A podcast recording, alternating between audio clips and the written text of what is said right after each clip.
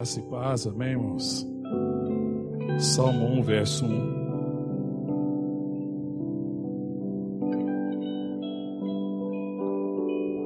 Amém? Podemos ler, queridos? Amém?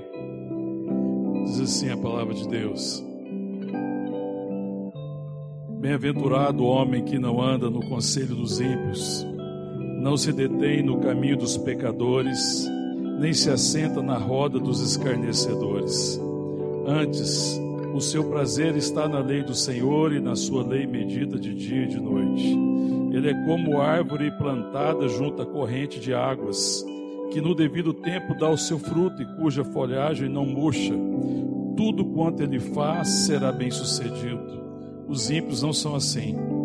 São, porém, como a palha que o vento dispersa. Por isso os perversos não prevalecerão no juízo, nem os pecadores na congregação dos justos, pois o Senhor conhece o caminho dos justos, mas o caminho dos ímpios perecerá. Vamos orar. Te agradecemos, Deus, te louvamos por esse tempo de culto, pela adoração, pelas orações, por tudo aquilo que o Senhor já tem ministrado ao nosso coração, pela comunhão dos santos, pela palavra do Senhor, Pai. Pedimos que, nesse tempo, que o Senhor, nesse tempo, ministre a tua palavra ao nosso coração Deus, em nome de Jesus, vem falar conosco. Somos o teu povo, somos o teu rebanho, somos ovelhas do teu pastoreio, somos a tua família, Pai, seus filhos e filhas, e queremos ouvir a tua voz. Em nome de Jesus. Amém. Amém, queridos. Podeis sentar. Esse salmo, ele é quase que um prefácio, uma introdução de todo o, o, o livro de Salmos, 150 capítulos e esse salmo ele é praticamente uma introdução, ele vai preparar, prepara a gente para ouvir e para compartilhar e para ouvir e para ser ministrado por todos os salmos. E ele é um salmo que faz um contraste entre os justos e os ímpios. Na verdade, ele fala da alegria dos justos. Ele vai fazer o contraste com a vida dos ímpios, ele vai mostrar a diferença. Ele vai chamar a atenção. E ele faz então esse contraste aqui no final. Mas ele começa dizendo de bem-aventurança, não é? Bem-aventurado o homem. E aí ele vai fazendo uma descrição. É incrível isso porque é, sempre essa foi uma busca do homem, né? A busca pela felicidade, pela alegria, pelo sentido da vida. E esse salmo diz isso. A alegria dos justos. Ele vai falar sobre felicidade. Ele vai falar o que, é que o homem feliz faz, ele vai falar o que, que o homem feliz não faz, ele vai falar aonde ele está, vai falar quem que, é que ele é, e vai falar aquilo que ele produz, o que é o resultado da sua vida. Ele vai compartilhando sobre isso daqui. E eu queria estar passando, então, sobre cada parte com vocês, amém, queridos? Considerando verso a verso, vamos tentar fazer uma exposição de todo o capítulo, ele é curto, ele é curto né? Só seis versículos, vamos tentar fazer isso. Primeira coisa que eu queria compartilhar, é, que chama atenção aqui, é o que, que ele não faz. O homem feliz, eu poderia dizer, a mulher feliz, a pessoa bem-aventurada, ela não faz algumas coisas. O que, que ela não faz? Está descrito onde? Ele não anda no conselho dos ímpios, não se detém no caminho dos pecadores, nem se assenta na roda dos escarnecedores. O homem feliz, a mulher feliz, a pessoa bem-aventurada, a pessoa que encontrou a felicidade, ela tem é, um procedimento, existe coisa que ela não faz. E a primeira coisa que ela não faz, ela não anda no, no conselho dos ímpios. O que é o conselho dos ímpios? Né, na opinião. Ela não caminha segundo a opinião dos ímpios, porque ela tem uma outra opinião, tem peso tem um outro peso. Nós vivemos uma época em que essa questão de opinião é uma coisa impressionante, né? A mídia todos os dias derrama um monte de opinião a respeito de um monte de coisas, a respeito de muitos valores. Existe uma preocupação hoje na mídia, principalmente, de não somente a gente vê na questão de notícias que acontece no, no, nosso país, que acontece no mundo, antigamente o jornalismo era o seguinte: ele informava os fatos. E cada um fazia o seu julgamento dos fatos. Agora, você já percebeu que não é mais assim? Existe uma versão dos fatos, e que é muitas vezes de acordo com uma ideologia, de acordo com o um pensamento, é de acordo com uma forma de ver o mundo, e nós somos bombardeados por isso todo o tempo. Mas o homem feliz, a mulher feliz, a mulher bem-aventurada, o homem bem-aventurado é alguém que não anda nesse conselho, que despreza o conselho dos ímpios, mas que anda no conselho do Senhor. Eles têm uma referência. Existe uma verdade. E também existe o Espírito que habita conosco, amém, irmãos? Que pode trazer o discernimento. Só que, a, às vezes, nós, como filhos de Deus, não estamos praticando isso. Então, não andar. Presta atenção, se de repente você não está andando às vezes, né, que Jesus está dando esse lugar é, de andar no conselho dos ímpios. Outra coisa que o homem bem-aventurado, a mulher bem-aventurada não faz. Não se detém no caminho dos pecadores. O que é se deter no caminho dos pecadores? É tomar cuidado com a vida e com a prática dos pecadores. O pecadores aqui significa aquele que não conhece Jesus, quem continua perdido, anda segundo o seu próprio conselho e não tem experiência da salvação, porque nós somos pecadores, mas há, salvos, né, redimidos, amém, irmão? E quando ele fala de pecadores aqui, é aqueles que permanecem no pecado. Então, ele não anda, não se detém no caminho dos pecadores. E aí, isso aqui fala de prática. Ele não pratica o que os pecadores praticam. Ele está atento a isso.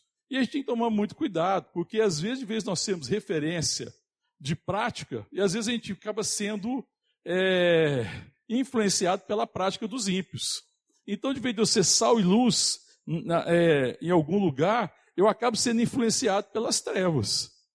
Mas aqui a palavra fala que isso é um caminho de infelicidade, porque o homem feliz, a mulher feliz, ele não se detém no caminho, ele não pratica o que os ímpios praticam. Ele está atento a essas práticas, que essas práticas são um caminho de morte e são um caminho de destruição. Amém, querido? Não preciso falar muito a respeito disso, é muito óbvio, né? Depois, eu, se nós continuarmos lendo também o que ele não faz, ele não se assenta aonde? Na roda dos escarnecedores. O que é escarnecedores? Quem são os escarnecedores? São aqueles que blasfemam de Deus, que blasfemam contra o Senhor, que zombam da nossa fé, que desprezam a nossa fé, que tenta ridicularizar os justos. E ele também, a palavra então diz que ele não se assenta nessa roda, aonde existe a blasfêmia, onde existe o desprezo pelas coisas de Deus, onde os valores de Deus, os valores da família, aquilo que é sagrado para Deus, que é precioso para Deus, é desprezado. Amém, irmão? E às vezes a gente se assenta na roda dos escarnecedores. Depende do que você assiste. Certos programas que você assiste, certos vídeos que você assiste, certas coisas que você faz aí nas mídias, é se assentar na roda dos escarnecedores. Eu estou me juntando com eles. Tem que ficar muito atento a respeito disso, né? De não se assentar na roda dos escarnecedores. Alguém já disse que a roda dos escarnecedores, sabe onde que ela fica? Perto do portão do inferno. A gente às vezes não dá atenção a isso, né? mas na hora que você fala assim, opa, é irmão, a roda dos escarnecedores, sabe onde que ela está? Ela está em frente ao portão do inferno, porque é o caminho da perdição.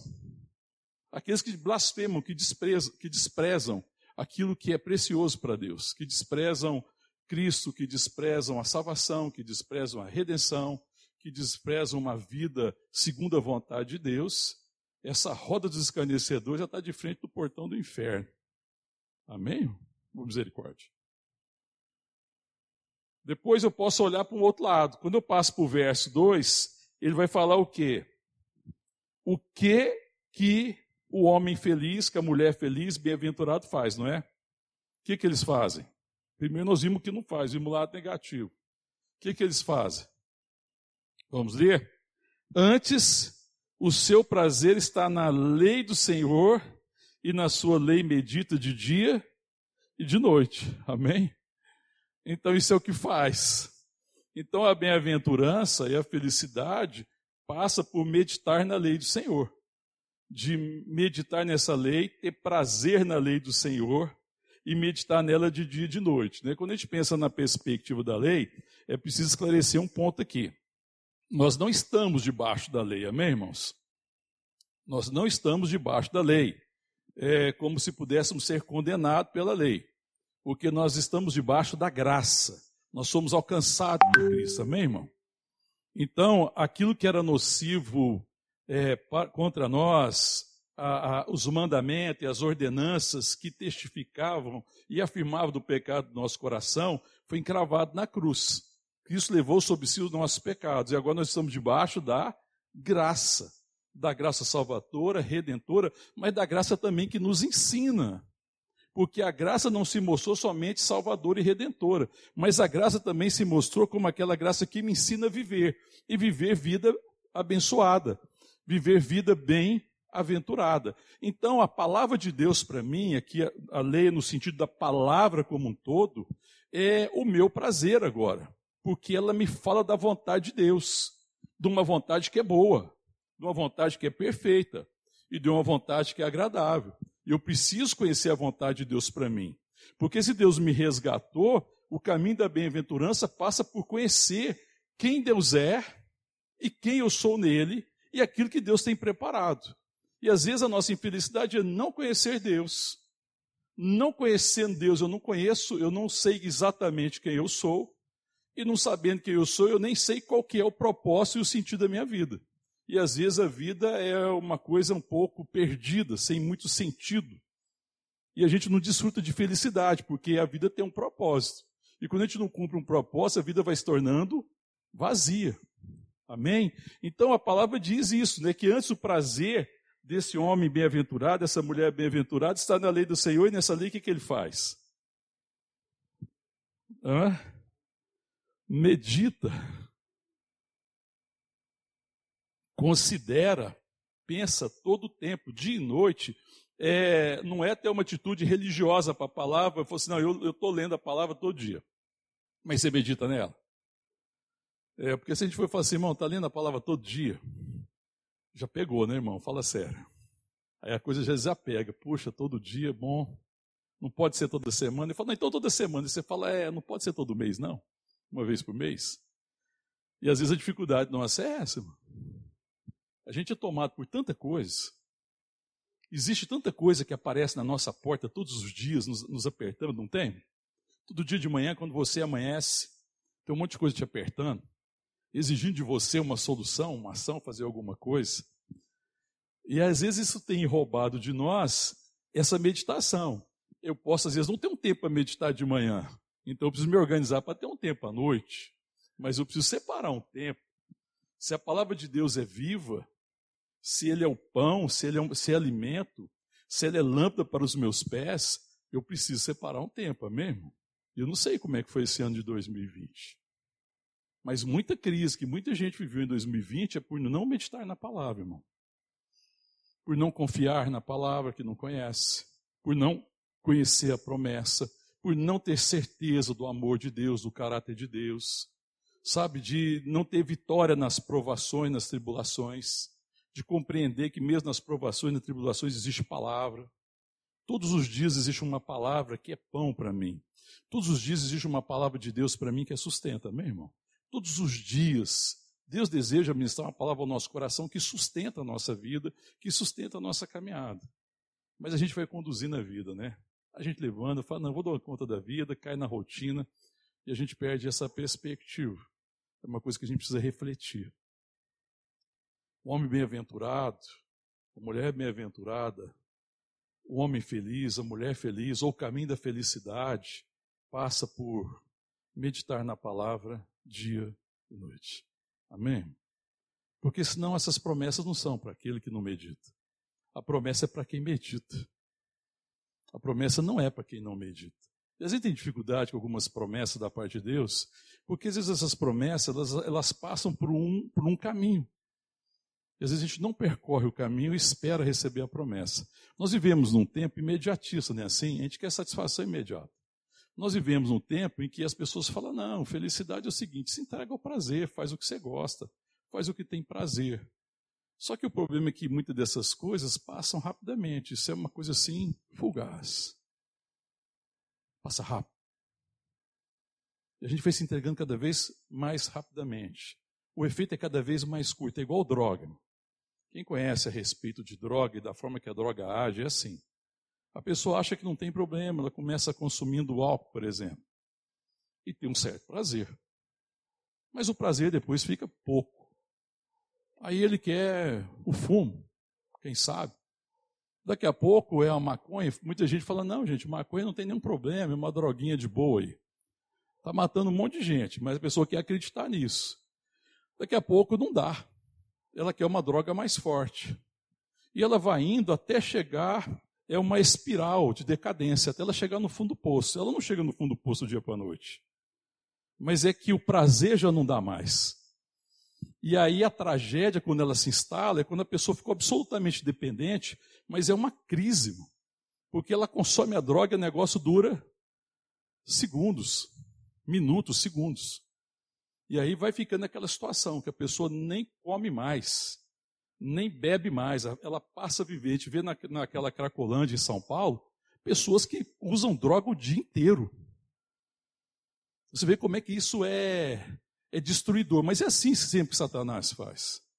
Então é uma proposta de felicidade, não. Você puxa aí um baseado, você usa uma droga, você vai ter uma felicidade momentânea. E é fato que ele tem algum êxtase, algum prazer, cada dia mais curto. Cada dia te afunda mais. Essa é a grande mentira. Não, usa a primeira vez, bebe a primeira dose, fuma a primeira vez. É desse jeito, sempre foi assim. Mas isso é um caminho de destruição. Mas a felicidade passa por conhecer quem Deus é. E conhecendo quem Deus é, saber quem eu sou. E sabendo quem eu sou, saber o que Deus tem preparado para mim, para que eu ande em caminho de felicidade. Amém, irmão? Amém? E aí, isso é um processo, é um alimento. É igual quando você tem que fazer um tratamento e que você vai tomar um remédio ou vai fazer uma certa atividade e você vai fazer isso por um tempo até que você alcance o resultado. E às vezes a gente começa a ler a palavra e a gente pensa que é, as coisas têm que ser imediatas. E a gente não aprende a perseverar. Mas quando você permanece na palavra, você vai sentindo o deleite, o prazer, a bênção, a vida, até que já não dá para ficar sem a palavra. Até que a palavra passa a ser aquilo que eu medito nela dia e noite, todo tempo, onde eu estiver. Não é ficar lendo a palavra o dia inteiro, não é carregar uma Bíblia debaixo do braço, mas é trazer a palavra no coração. Amém, irmão? Ele está falando de trazer a palavra no coração. Não é ter ela só na mente, ela tem que vir para o meu coração. É o que eu medito, que eu gasto tempo na presença de Deus. Então, a palavra, né, a satisfação, a palavra vai produzindo o conhecimento, essa palavra que produz o conhecimento produz transformação, essa transformação me ensina a viver como Deus quer, essa, essa palavra me traz a certeza das promessas, e essa palavra me dá a convicção da vida, me dá a convicção do sentido da vida. Eu passo a ter convicção no caminho mais na vereda das dúvidas, mas eu caminho na vereda da certeza, porque o Senhor encheu meu coração de convicção e de certeza. Amém, irmão? Amém? Depois, aí também, no verso 3, ela vai falar também desse justo, desse homem, dessa mulher bem-aventurada. Ele é como? Ela vai falar quem ele é e onde ele está. Ele é como uma árvore plantada, aonde? Junto à corrente de águas ele é como uma árvore plantada junto à corrente de águas. Existe um texto paralelo, vai um pouquinho na frente aí, Jeremias capítulo 17. Vamos ler o 5, porque aí o contexto fica mais claro. 17, Jeremias 17, verso 5. Diz assim: Assim diz o Senhor: Maldito o homem que confia no homem, que faz da carne mortal o seu braço e aparta do, o seu coração do Senhor. Porque será como arbusto solitário no deserto, não verá quando vier, vier o bem, antes morre, morará nos lugares secos do deserto, na terra salgada e inabitável. Aí o verso 7, é o contraste, a diferença entre o homem bem-aventurado, que espera no Senhor e que confia no Senhor, e aquele que não confia no Senhor. Verso 7, bendito o homem que confia no Senhor e cuja esperança é o Senhor, porque ele é como árvore plantada junto às águas, que estende as suas raízes para o ribeiro e não receia quando vem o calor, mas a sua folha fica verde e no ano da sequidão não se perturba, nem deixa de dar fruto. Vamos voltar lá no texto. Esse texto aqui no verso 3, ele diz: Ele é como árvore plantada junto à corrente de águas, que no tempo da sequidão não se abala e que produz o fruto no tempo devido. Porque olha a segunda parte do verso 3: que, dá, que no devido tempo dá o seu fruto, cuja folhagem não murcha, e tudo quanto ele faz será bem sucedido. Amém, irmão? Ele é como árvore plantada. A primeira coisa que me chama atenção aqui, irmão, que não é uma árvore que nasceu em qualquer lugar. O Filho de Deus, a Filha de Deus foi plantado por Deus, amém, irmão? Nós estamos plantados nele. Quando fala de corrente das águas, a, a fala de vida. E a nossa vida está nele, nós estamos nele. Nós estamos plantados junto à corrente das águas vivas, nós estamos plantados no Senhor. Nós não estamos em qualquer lugar, amém, irmão? Glória a Deus, irmão. Nós estamos plantados nele. A palavra de Deus, lá em Mateus, não precisa abrir, ele fala que a árvore que o Senhor não plantou será arrancada. Então, outra segurança que o Filho de Deus tem, que a filha de Deus tem, o que o homem bem-aventurado e feliz tem, é a certeza que nós jamais seremos arrancados dele, amém, irmão? A certeza que aconteça o que acontecer, nós estamos firmados nele.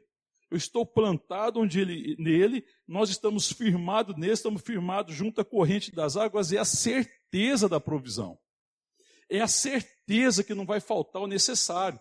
É a certeza que, mesmo no tempo da sequidão, das é, dificuldades, tribulações, nós vamos manter as nossas folhas verdes, que fala de vigor, que fala de testemunho. Eu vou testemunhar na crise. Na crise, a minha vida vai falar de Deus. Na crise, a minha vida vai falar de alegria. Nas tempestades, a minha vida vai falar de esperança. Na escuridão, a minha vida vai ser luz. Amém, irmão? Sabe por que eu estou firmado nele? E eu, eu tenho a minha vida nele. E, e, e o tempo difícil à minha volta não me abala, minhas folhas não caem, o meu testemunho permanece. Os meus filhos vão falar de mim, amém, irmão? As pessoas do meu trabalho vão falar de mim, eu vou dar um testemunho para elas. Os meus irmãos na igreja vão se lembrar de mim, eu vou deixar um legado. Amém, irmão? Os meus companheiros de ministério vão, vão, vão ter a minha vida como referência. As pessoas na minha família vão ver a minha vida como referência. Eu vou deixar um legado de vida, de esperança, que mesmo nas situações difíceis, nas circunstâncias adversas, eu permaneço firme. Existe uma alegria no meu coração que alegria de estar nele, é alegria do Espírito no, no, em mim, que eles vão ver em mim os frutos do tempo devido. Também ver os frutos significa que as virtudes de Deus vão ser vistas em nós, amém, irmão? Que o fruto do Espírito está lá em Gálatas, né, no capítulo 5, que fala lá do fruto do Espírito, que são as virtudes de Deus vão ser vistas em mim. O domínio próprio, a alegria, a fidelidade, a mansidão, o amor, amém, irmão? Isso vai ser visto. No devido tempo dá seu fruto. E quanto mais você vai amadurecendo nele, mais, mais o, fruto, o, fruto, é visto. Mas o Filho de Deus e a Filha de Deus tem que produzir fruto, irmão. Porque o fruto é resultado onde eu estou. Porque se eu estou firmado nele, na, na fonte das águas vivas, se a minha vida está nele, e se mesmo a tempestade não pode me perturbar, no tempo dos frutos, eu produzirei os frutos para a glória de Deus. Amém, irmão? A igreja, isso aqui fala da igreja, irmão. A igreja precisa ser essa árvore frondosa, amém, irmão? Em que o mundo pode vir e colher o fruto da graça. Sabe, uma árvore que nunca está sem suas folhas. E que produz frutos, sim, não é uma árvore que só tem folhas, porque só folhas também não resolveria. Mas que produz o devido fruto, amém, irmão? Então eu preciso ter essa certeza, essa convicção no meu coração, que o que me faz produzir fruto é o resultado de onde eu estou e de quem eu sou. Amém, irmão? E aí a certeza de quem eu sou, filho de Deus, filho de Deus. Quem você é? Qual a convicção que você tem? Quem você era? Vamos fazer antes. Quem que você era? Me ajuda. Perdido, pecador, distante de Deus, estranha às promessas, cego, né, irmão? Inimigo de Deus. Hã? Sem esperança no mundo. Era assim ou não? Hã? Admite. Você admite ser inimigo de Deus? Era, irmão. Não, que isso? Era. perdido. Estava perdido. Estava. Cego. Cego. Achava que via. Tolo. Não via nada. Apalpava. Andava na escuridão. Sem esperança. Não tinha parte nas alianças de Deus, nas bem-aventuranças, na, nas promessas de Deus. Era assim, não é, irmão? E agora, quem você é? Aleluia, filho, alcançado pelo Senhor, era cego, eis que agora vejo, estava perdido, fui achado, órfão, sou filho agora, amém, irmão? Andava no pecado, agora caminho no Senhor. Escravo do pecado, não mais escravo do pecado, amém, irmão? Glória a Deus, irmão.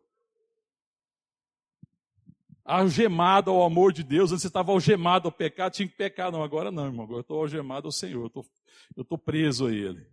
Não tem jeito, eu tenho que viver a vida dele. De um jeito ou do outro, não tem como eu negar a minha natureza. A minha natureza é divina agora, amém, irmão? Glória a Deus, irmão. Então é a certeza de quem nós somos e também de onde nós estamos, porque nós estamos nele, amém, irmão? E aí, como resultado dessa certeza de quem nós somos e de, de onde nós estamos, de quem nós somos, aí nós vamos entender o que, é que nós temos que fazer e quando nós vamos fazer. Nós vamos produzir o fruto no tempo certo, amém, irmão? Porque o fruto é resultado de onde eu estou e de quem eu sou. Onde eu estou? Onde nós estamos plantados junto ao ribeiro de águas, firmado no Senhor. Quem nós somos? Uma árvore frutífera. Deus deseja produzir o fruto da sua presença em nós. Amém? As suas virtudes precisam ser vistas em nós. Amém, irmão? E quando que isso vai acontecer? No tempo devido. De que forma? Meditando na palavra, permanecendo na comunhão dos santos. Amém, irmão? Glória a Deus. Árvore que cresce, árvore que está plantada junto ao ribeiro, que não é resultado da casa, que está junto às correntes das águas vivas. Água, árvore que é sustentada, outra coisa, árvore que tem estabilidade. Porque aqui fala de uma árvore que não é derrubada pelas tempestades. É, eu não sei quem tem experiência com o campo, mas as árvores que ficam sós, no campo, quando alguém vai desmatar e deixa algumas árvores sós, mais cedo ou mais tarde aquela árvore provavelmente cai. Ela está lutando sozinha contra as tempestades.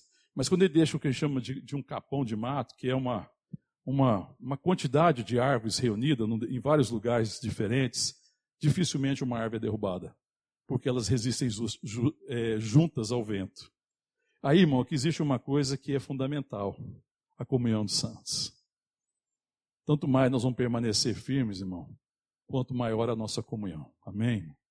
A comunhão dos santos é fundamental. Então aqui está falando que nós somos como árvore plantada junto à corrente das águas, que nós somos sustentados pelo Senhor, que nós temos a estabilidade e que a comunhão é uma proteção. Amém, irmão? A comunhão dos santos, irmão, é uma proteção para você. Quando nós não estamos em comunhão, a gente fica muito vulnerável às tempestades da vida. Amém? Depois que eu continuo falando aqui sobre esse, esse homem, essa mulher, a última parte aí do verso 3, que, que diz? E tudo quanto ele faz será bem sucedido. Glória a Deus, irmão. A certeza de estar nele, a certeza do seu amor, a certeza de quem eu sou, o conhecimento da palavra, o andar na palavra, faz com que tudo que eu fizer permaneça eternamente. Amém, irmão? Porque tudo que a gente faz no Senhor, a gente faz em amor. O amor permanece eternamente. Amém, irmão? Tudo passará, mas a palavra de Deus não vai passar. Amém, querido? E aquilo que é feito a partir de Deus permanece. Sabe o que, não permanece? Aquilo que é feito a partir da carne aquilo que é resultado só do meu esforço, da minha vontade, isso vai ser destruído. Isso não permanece, isso é como palha, não suporta o fogo da aprovação. Mas aquilo que começou em Deus termina nele, amém, irmão? Porque se nós estamos firmados nele, se a nossa vida está nele, se nós estamos sendo alimentados pela palavra, e se a palavra está me conduzindo, então eu vou viver para a sua glória. E aquilo que eu fizer volta para ele. Porque começou nele. O que glorifica Deus é o que começa em Deus. Nada que não começou em Deus não glorifica Deus. Não existe glória naquilo que começa na carne. Não existe glória naquilo que começa no pecado. Mas só existe glória naquilo que começou em Deus, que é resultado da vontade de Deus, e isso volta para Deus, amém, irmão? E permanece eternamente. Amém? E nisso existe a felicidade, a alegria. A certeza de estar cumprindo o que, irmão? Um chamado. De, de andar minha vida ter sentido. E aí a prosperidade é essa prosperidade do sentido da vida, que pode envolver bens materiais, e certamente também envolve, mas de acima de tudo fala de uma prosperidade espiritual. E essa prosperidade é o quê? É ser cada dia mais semelhante a, a Jesus, amém? É ser como Ele é. Essa é a nossa maior bem-aventurança, é ser semelhante. E essa semelhança vai sendo produzida no nosso coração. Depois existe um contraste. Olha o verso 4. Os ímpios não são assim. São, porém, como a palha que o vento dispersa. É, é de uma inutilidade impressionante. É incrível você perceber que aqui ele está falando de como faz diferença a vida dos santos, dos filhos de Deus, e como é inútil a vida do ímpio. Porque tudo que ele faz no final é palha. Vai ser dispersa pelo vento. Que impressionante essa diferença, irmão. Que impressionante como é que um crente deve viver é, diferente do ímpio. Que impressionante se algum crente acha que ele pode viver uma vida que no final é palha. O que é sua vida hoje, irmão? Você fala sério. A gente tem que parar para meditar nisso para a gente não ficar entregue ao engano, aos ensinos errados, a coisas inadequadas que no final a nossa vida está se tornando como palha. Não, a vida do crente não deve ser assim nunca. Porque é impressionante. Não, os ímpios não são assim, são, porém, como a palha que o vento dispersa. Olha o verso 5. Por isso os perversos não prevalecerão no juízo, e nem os pecadores na congregação do justo. O que, que significa? Que os perversos no juízo, porque vai haver um julgamento, e aqueles que não estiverem em Cristo Jesus, irmãos, não permanecerão, eles não prevalecerão. Eles serão julgados e serão culpados, já estão condenados. A palavra de Deus fala que aquele que não crê em Cristo já está condenado. Aqui existe um alerta para nós como igreja, irmão, para continuar pregando o evangelho e alcançar o perdido e não esquecer do nosso chamado de ser uma igreja evangelística, uma igreja discipuladora, uma igreja missionária. Esse texto está falando de algo muito sério. Esse é o tempo da salvação. E se alguém não estiver em Cristo, ele será condenado. Aliás, ele já está. Ele vai comparecer ao tribunal simplesmente para confirmar sua condenação. Porque já está condenado. A sua vida já fala de condenação. É muito grave isso. E por isso que a igreja tem que falar é, e tem que proclamar esse evangelho. E quando você se assenta na roda dos escarnecedores, o assunto não é esse. Se você vai compartilhar o evangelho, há um escarnecimento. E às vezes a igreja se cala por causa desse escarnecimento. Mas esse é o caminho dos ímpios. A gente não deve se assentar nessa roda e não deve jamais desistir do nosso chamado e da proclamação do Evangelho. Porque ele fala: os perversos não vão prevalecerão no juízo, nem os pecadores. Os pecadores são os que permanecem sem crer. Aqui, o sentido é esse. Nem os pecadores na congregação dos justos. Quem é a congregação dos justos? Hã? Amém, irmão? Então o que, que significa que ele está falando isso aqui? Que assim como fala lá na, na parábola, quando Jesus fala do joio e do trigo, lembra da parábola do joio e do trigo? Que alguém chega e pergunta para um senhor que tinha um campo e ele plantou o trigo. E aí, quando começou a nascer, os, os trabalhadores dele percebeu que tinha joio. Ele, aí chegou para ele e falou assim: quer que a gente arranque o joio? Porque o joio não produz nada, o trigo vai produzir o cereal, né? Que era extremamente útil, é extremamente útil. O joio é mato. Vai secar e não vai produzir nada. Ele falou assim: não, não arranque, deixa por enquanto. Quando eles crescerem, vocês colham o trigo e guardem no celeiro. E o joio, vocês ajunte o joio, amontoe e ele vai ser destinado ao fogo, porque não serve para nada. Então sempre vai haver no meio da igreja o trigo e o joio. Nós somos o trigo, amém, irmão? Glória a Deus, irmão. Então não se engane com a aparência. Achar que às vezes congregar, caminhar é suficiente. Nós precisamos ter essa convicção de quem nós somos. E que nós estamos aqui como árvore plantada junto a ribeiro de água, que existe uma alegria no nosso coração. E que as pessoas precisam ter experiência de salvação. Nós precisamos sempre ministrar isso ao coração das pessoas, essa certeza, essa experiência que vai produzir isso que nós estamos vendo. Uma árvore frutífera, cujas folhas não murcham e que no devido tempo produz o fruto.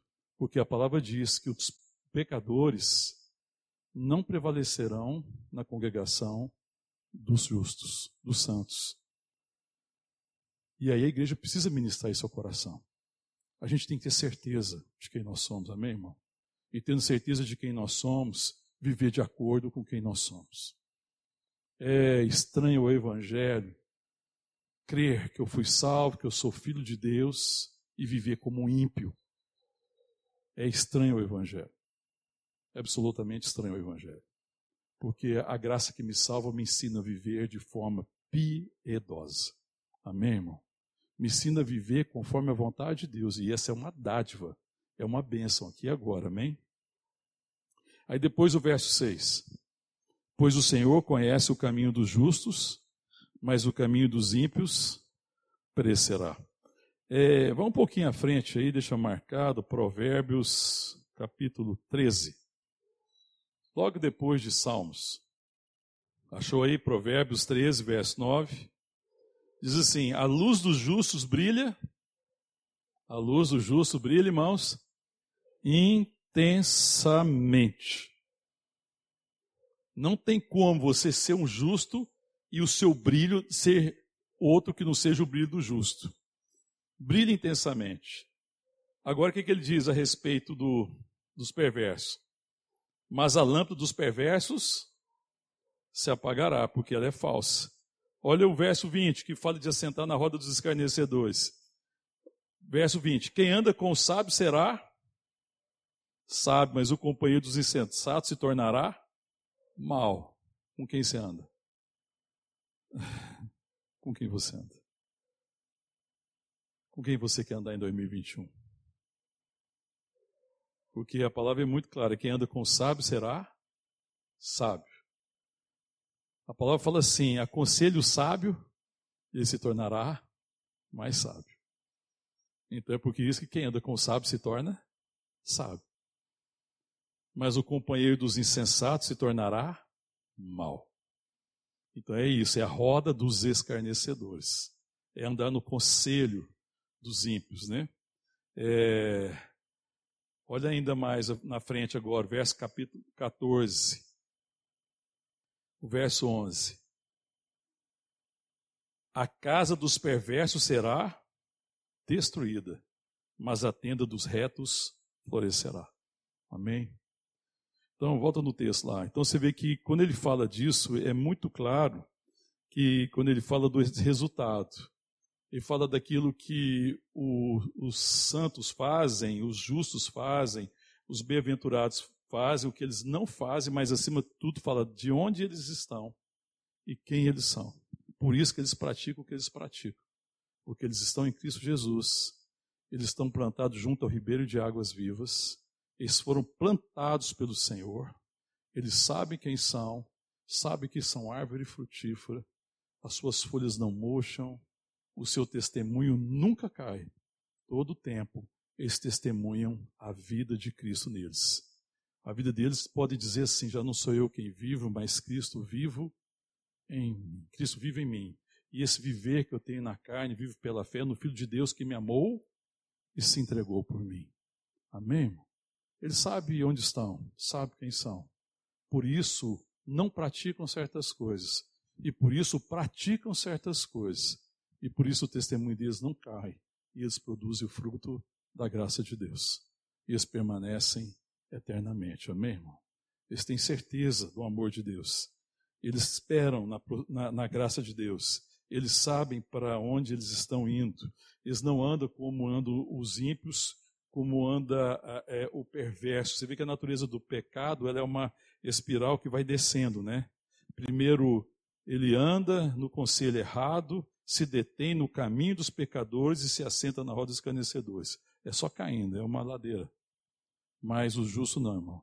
O justo é uma crescente. A palavra de Deus diz que a luz do justo é como a aurora da manhã, que brilha mais e mais até ser dia perfeito. Existe um crescimento. Amém? A graça de Deus me faz crescer. E a minha vida se torna uma vida que ilumina outros, que aquece outros, que abençoa, que se torna uma referência e que deixa um legado. E sempre haverá em mim o testemunho e no tempo certo os frutos da graça de Deus. Amém, irmão? Essa é a diferença. Essa é a diferença de quem anda no caminho da alegria e quem anda no caminho da infelicidade. Que caminho que você quer andar? Nós precisamos tomar essa decisão de permanecer firme no caminho da alegria, porque é o caminho que Deus tem preparado para nós. E se nós estamos andando em alguns caminhos que não são os caminhos que Deus tem, é tempo de se arrepender. Amém, irmão? E ter um testemunho diferente em 2021. E viver uma alegria que eu ainda não vivi. Porque quem não anda no caminho que Deus tem, ainda não, não desfrutou da alegria também que Deus tem preparado para nós. Amém? Eu tenho esperança enorme em 2021. Eu creio que vai ser um ano de alegria, amém, irmão? Eu creio que eu vou experimentar de uma alegria maior. Eu creio que eu vou produzir mais fruta ainda. Eu creio que o testemunho de Deus estará sempre em mim aconteça o que acontecer. As minhas folhas nunca murcharão, porque eu estou firmado na fonte das águas vivas. Sou sustentado pelo Senhor, permanecerei até o fim. Amém? E descansarei nele. E cumprirei o seu propósito. Amém? Glória a Deus, irmão. Ficar de pé, vamos orar.